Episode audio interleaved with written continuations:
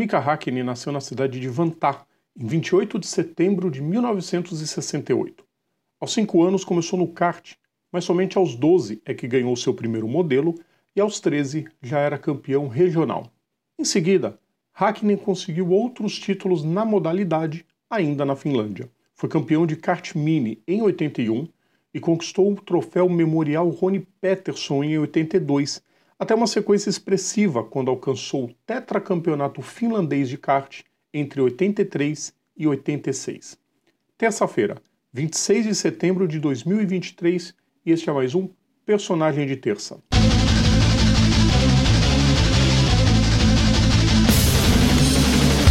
Salve a todos os nossos ouvintes, salve a todos os nossos seguidores, sejam todas e todos bem-vindos. Eu sou Rodrigo Vilela. Hoje é dia de personagem de terça, é dia de relembrar mais um personagem da história. Antes de começar, o pedido que eu faço todos os dias para vocês: deixem um like nos nossos vídeos, compartilhem nosso conteúdo, inscrevam-se no nosso canal e ativem as notificações para ajudar muito a gente. O ano de 87 marcou a conquista da Tríplice Coroa na Fórmula Ford, campeão finlandês, sueco e nórdico sucedido da conquista da Opel Euro Series em 88. Estreou na Fórmula 3 britânica em 89 e já no ano seguinte conquistou nove vitórias, sagrando-se campeão. O desempenho imponente chamou a atenção da Fórmula 1 e Hakkinen assinou com a Lotus para estrear na categoria em 91. O time já não era nem sombra da gloriosa e campeã escuderia do passado, mas o finlandês não se fez de coitado e, mesmo com o motor limitado Jude, conseguiu um quinto lugar em San Marino. Em 92, ainda na Lotus, mas dessa vez com os mais confiáveis motores Cosworth, Mika pontuou em 6 das 16 provas da temporada e terminou em oitavo lugar com 11 pontos. Ele provava que não era apenas mais um. A maneira agressiva e consistente de pilotar despertaram o interesse da McLaren, que acabou fechando o contrato para piloto de testes, que na época era uma função muito importante acabou estreando em Portugal, no lugar de Michael Andretti, e logo de cara botou o carro em terceiro no grid à frente de Ayrton Senna. Terminou a temporada com seu primeiro pódio em Suzuka e foi alçado ao posto de primeiro piloto em 94 com a ida de Senna para Williams. A McLaren adotou os motores Peugeot para aquele ano, que estreavam na categoria e, a despeito de muitas quebras, Hakkinen subiu ao pódio em seis corridas, incluindo o segundo lugar em Spa-Francorchamps e fechou numa ótima quarta colocação. Em 95, a chegada dos motores Mercedes, que tinham ido muito bem na Sauber, encheu o piloto de expectativa, mas foi um ano frustrante. Apenas dois pódios, em Monza e em Suzuka. Um decepcionante sétimo lugar e nem de longe foi o pior momento dele no ano. Mika se ausentou da etapa de Okayama, chamada à época de Aida, por causa de uma operação de apendicite, mas nada se comparou à pancada sofrida em Adelaide na primeira sessão classificatória na sexta. Um furo de pneu na Handle Road fez o carro decolar e acertar violentamente a barreira de pneus na curva Brewery a aproximadamente 195 km por hora. O impacto do capacete no volante causou uma fratura no crânio. Os médicos chegaram em segundos ao piloto, que estava inconsciente, e realizaram uma traqueotomia de emergência antes de levá-lo ao Royal Adelaide Hospital. Incrivelmente, Hackney se recuperou sem nenhuma sequela e melhor, ele já estava pronto para a pré-temporada de 96. Foi outro ano sofrível para ele, que só melhorou os resultados quando a McLaren lançou uma atualização do MP4/11. Aí vieram quatro pódios e uma quinta colocação no campeonato. Tudo indicava que 97 seria mais do mesmo, com exceção da cor do carro, já que a Marlboro havia saído do time para dar lugar ao prata e preto da West. Mas surpreendentemente o motor Mercedes apresentou progressos. Os resultados foram quase na média do ano anterior, mas as performances cresceram. Foram três pódios, incluindo aí a sua primeira vitória em Jerez de la Fronteira. Não foi bem do jeito que ele queria, afinal, o primeiro lugar naquela prova foi dado de presente por Jacques Villeneuve, que abriu passagem a ele e a David Coulthard na última volta mas já era bastante devida. Ali encerraria-se uma página de sua carreira. Para 98, a perspectiva era a melhor possível, já que Adrian Newey seria o responsável pelo MP4-13. Quatro vitórias em seis corridas em Melbourne, Interlagos, Barcelona e Mônaco mudaram todo o patamar do finlandês. Hakkinen reverteu o favoritismo que muitos colocaram em Coulthard e ele emendou outros quatro primeiros lugares, no Red Bull Ring, Hockenheim, Nürburgring e Suzuka, quando carimbou o seu primeiro campeonato. O ano de 99 prometia também ser de domínio, mesmo que em 98 a briga contra Michael Schumacher tenha sido decidida só na última etapa. Mas a Ferrari equiparou o desempenho de seu carro com a McLaren e a temporada estava bastante equilibrada. Para completar, Jordan e Williams evoluíram de um ano para outro e Hakkinen passou por alguns perrengues, como os abandonos na Austrália e em San Marino, mas mantinha-se à frente na tabela graças às vitórias no Brasil, Espanha e Canadá. Quando Schumacher quebrou a perna em Silverstone, tudo dava a sensação de que seria um passeio, mas Ed Irvine começou a escalar a tabela e assumiu a liderança. Mika colecionou mais abandonos na Grã-Bretanha, na Alemanha e na Itália, aquela clássica rodada na primeira chicane da reta, quando foi flagrado aos prantos.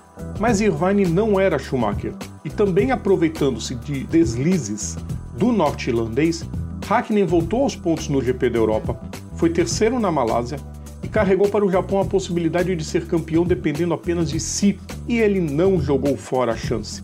Venceu e foi bicampeão. Hakkinen enterrava as críticas de que só havia ganho os títulos por causa do carro. E mesmo que fosse, na Fórmula 1 todo mundo sabe que para ser campeão, o carro precisa ser muito bom. A prova maior do talento de Hackney se deu em 2000. O ano começou mal, com dois abandonos, mas rapidamente Mika entrou nos eixos e depois de nove corridas ocupava a terceira colocação com uma vitória em Barcelona.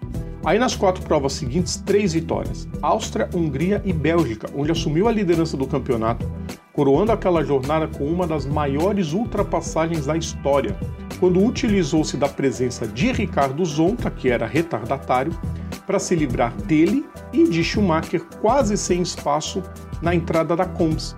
Foi uma ultrapassagem tão sensacional que Schumacher implorou para que Hakkinen explicasse como ele havia feito aquilo. Veio um segundo lugar em Monza, mas aí na estreia de Indianápolis suas chances despencaram quando o motor quebrou na volta 25. Schumacher venceu, depois venceu de novo em Suzuka e tirou a Ferrari da fila. Mas ninguém ousava mais dizer um A para falar mal de Hakkinen. A expectativa era que 2001 fosse igualmente equilibrado, mas a McLaren nem de longe conseguiu acompanhar o ritmo da Ferrari e de Schumacher.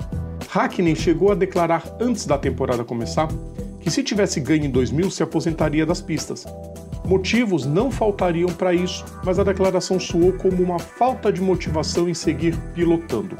Além disso, Coulthard resolveu andar muito bem e o resultado foi um sem número de abandonos, quebras e performances muito abaixo da capacidade de um bicampeão. Até hoje é lembrada sua quebra na última volta do GP da Espanha, quando liderava com muita folga. Em 10 provas, apenas um pódio. Hakkinen tirou a zica vencendo em Silverstone, mas a irregularidade seguiu pelo restante da temporada. Antes do GP da Itália, o finlandês anunciou que tiraria um ano sabático em 2002, o que para bom entendedor bastava.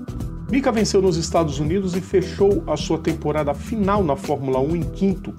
Ao todo foram 161 corridas disputadas, com 20 vitórias, 51 pódios, 26 poles e 25 voltas mais rápidas. Nos três anos seguintes, Hakkinen ficou longe das pistas, fazendo apenas algumas provas de rally na Escandinávia em 2003 mas ao final de 2004 ele resolveu voltar às pistas. Os rumores indicavam um retorno à Fórmula 1, mas Mika partiu para o DTM com a HWA e lá ficou por três temporadas a bordo do Classe C. Foram três vitórias e mais três pódios conquistados na categoria, até que anunciou sua aposentadoria definitiva ao final de 2007. Depois de se retirar das pistas, Hakkinen seguiu envolvido diretamente com o esporte a motor fosse como embaixador da McLaren e da Mercedes-Benz, ou como comentarista de Fórmula 1 para o Viaplay.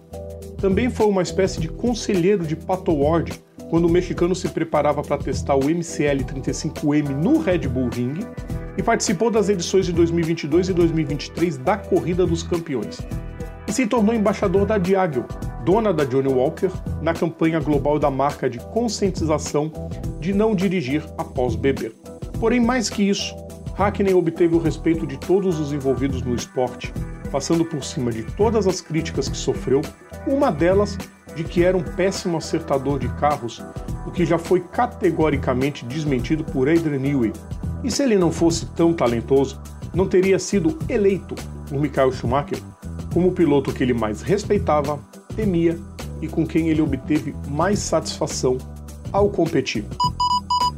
A gente cansa de falar isso aqui no canal. Não existe campeão ruim.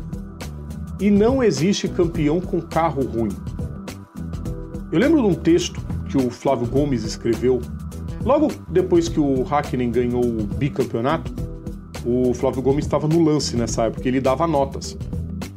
E ele falou a respeito do, do Hakkinen.